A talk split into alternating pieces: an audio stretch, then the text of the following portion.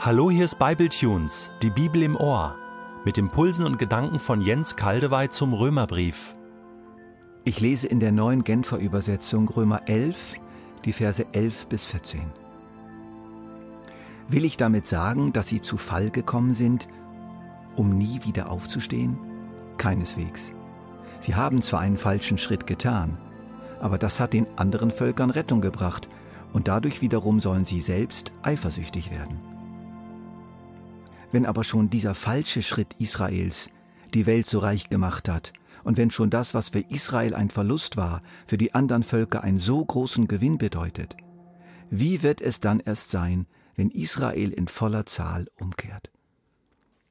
Denen unter euch, die keine Juden sind, möchte ich Folgendes sagen.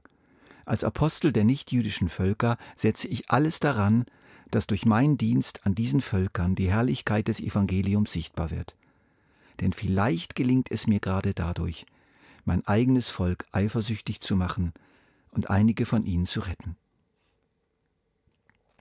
Im Abschnitt vorher hatte Paulus mit einem glasklaren Niemals die Frage beantwortet, ob Gott sein Volk verstoßen hat. Paulus führt gute Gründe dafür an. Er selbst ist doch ein lebendiges Zeichen, dass Gott sein Volk nicht verstoßen hat, weil Gott ihn den Israeliten zu einem Verkündiger der frohen Botschaft gemacht hat. Außerdem hat Gott doch schon vor langer Zeit die Entscheidung getroffen, dass es ihm gehören soll, und ist selbstverständlich dieser Entscheidung treu.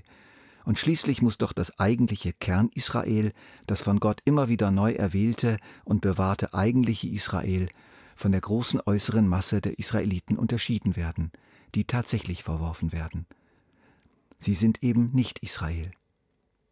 Dieses äußere Israel, dieses ethnische Israel, dieses nationale Israel, diesen Volkskörper Israel, diese soziologische Einheit Israel hat Paulus vor Augen, wenn er jetzt eine weitere Frage stellt, die unseren Abschnitt einleitet.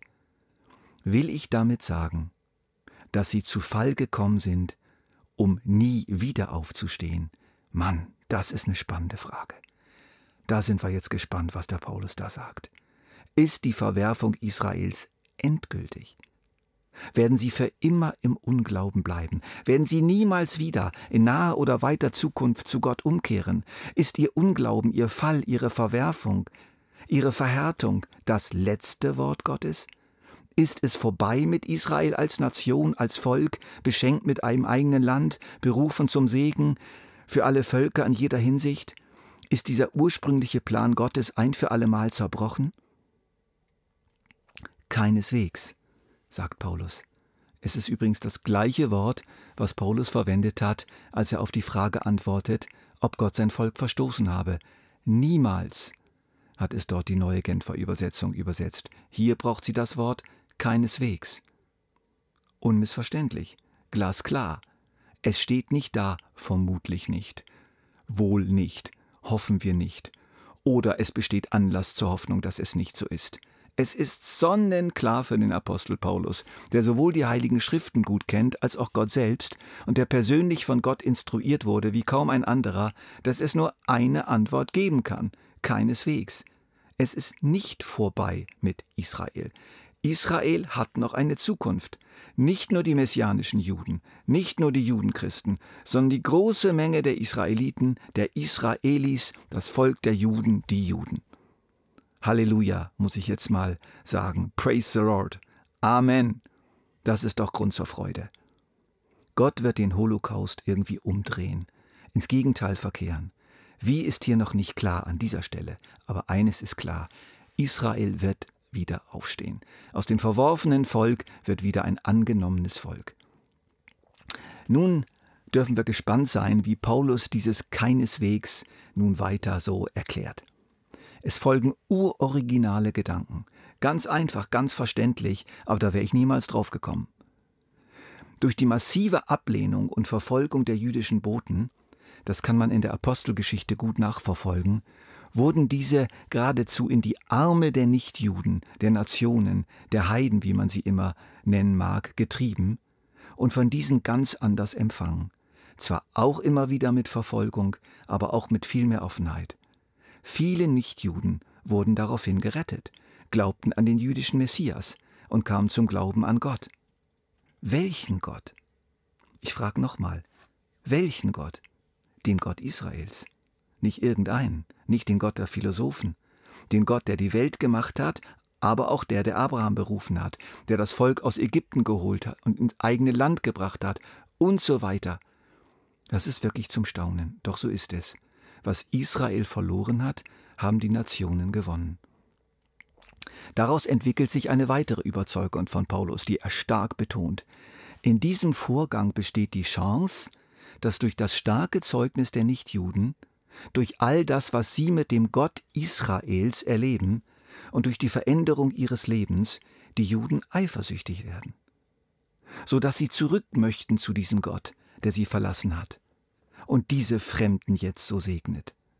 Gott Nein, Paulus setzt sich mit aller Kraft so für die Nichtjuden ein, unermüdlich und voller Hingabe, damit er eben diesen seinen Landlaut, damit er eben diese seinen Landsleuten als Spiegel hinhalten kann. Schaut doch mal. Ich weiß aus eigener Erfahrung, wovon er spricht. Ich war hingegebenes und eifriges Mitglied einer Sekte, den Mormonen. Die glauben auch an Gott, an Jesus, an die Bibel, aber zusätzlich an noch so manches mehr, und Jesus als persönlichen Erlöser kennen sie nicht, obwohl sie das abstreiten würden. Dann begegnete ich im Zivildienst 1971 einem einfachen Jesus liebenden und Jesus kennenden Christen, den ich natürlich bekehren wollte zu der allein richtigen Kirche weltweit. Er argumentierte nicht groß, redete nicht viel. Stattdessen zeigte er mir Jesus durch sein Leben, durch seine Gebete, durch das, was er mit diesem Jesus erlebte und durch kleine treffsichere Bemerkungen. Und ich kann euch sagen, ich wurde sowas von eifersüchtig, obwohl ich das natürlich längere Zeit nicht zugeben wollte.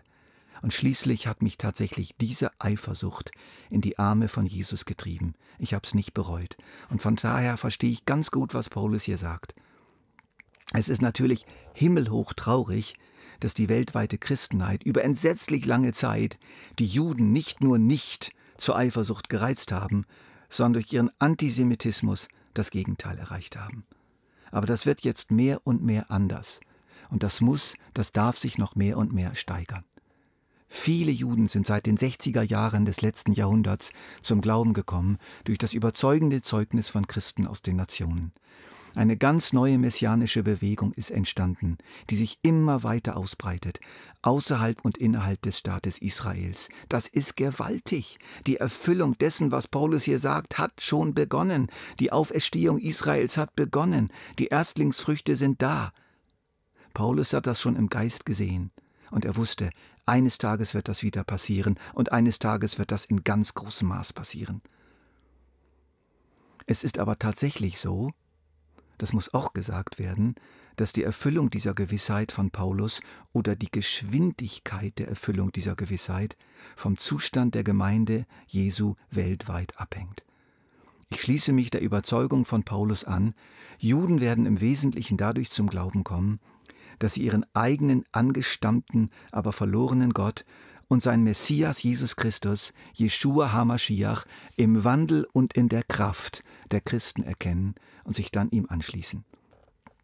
Unzählige Juden sind geimpft und immunisiert durch ein kraftloses, durch ein judenverachtendes Christentum, durch ein Namenschristentum und die Gegenimpfung ist die lebendige, manifeste Gegenwart Gottes und seiner Kraft in echten Christen. Lass uns teilnehmen an dieser Gegenimpfaktion Gottes indem wir konsequent mit Jeshua leben, indem wir uns wirklich von ihm heiligen lassen, uns aber auch überlegen, wie wir Israel, wie wir Juden Gutes tun können.